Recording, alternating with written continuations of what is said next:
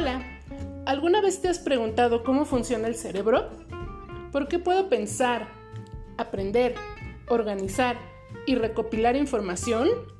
Tener dudas está bien, pero no te quedes con ellas. En este podcast hablaremos cómo cada persona ocupa sus propios métodos de aprendizaje para darle significado a nueva información. No te pierdas todos los viernes, aprender es descubrir.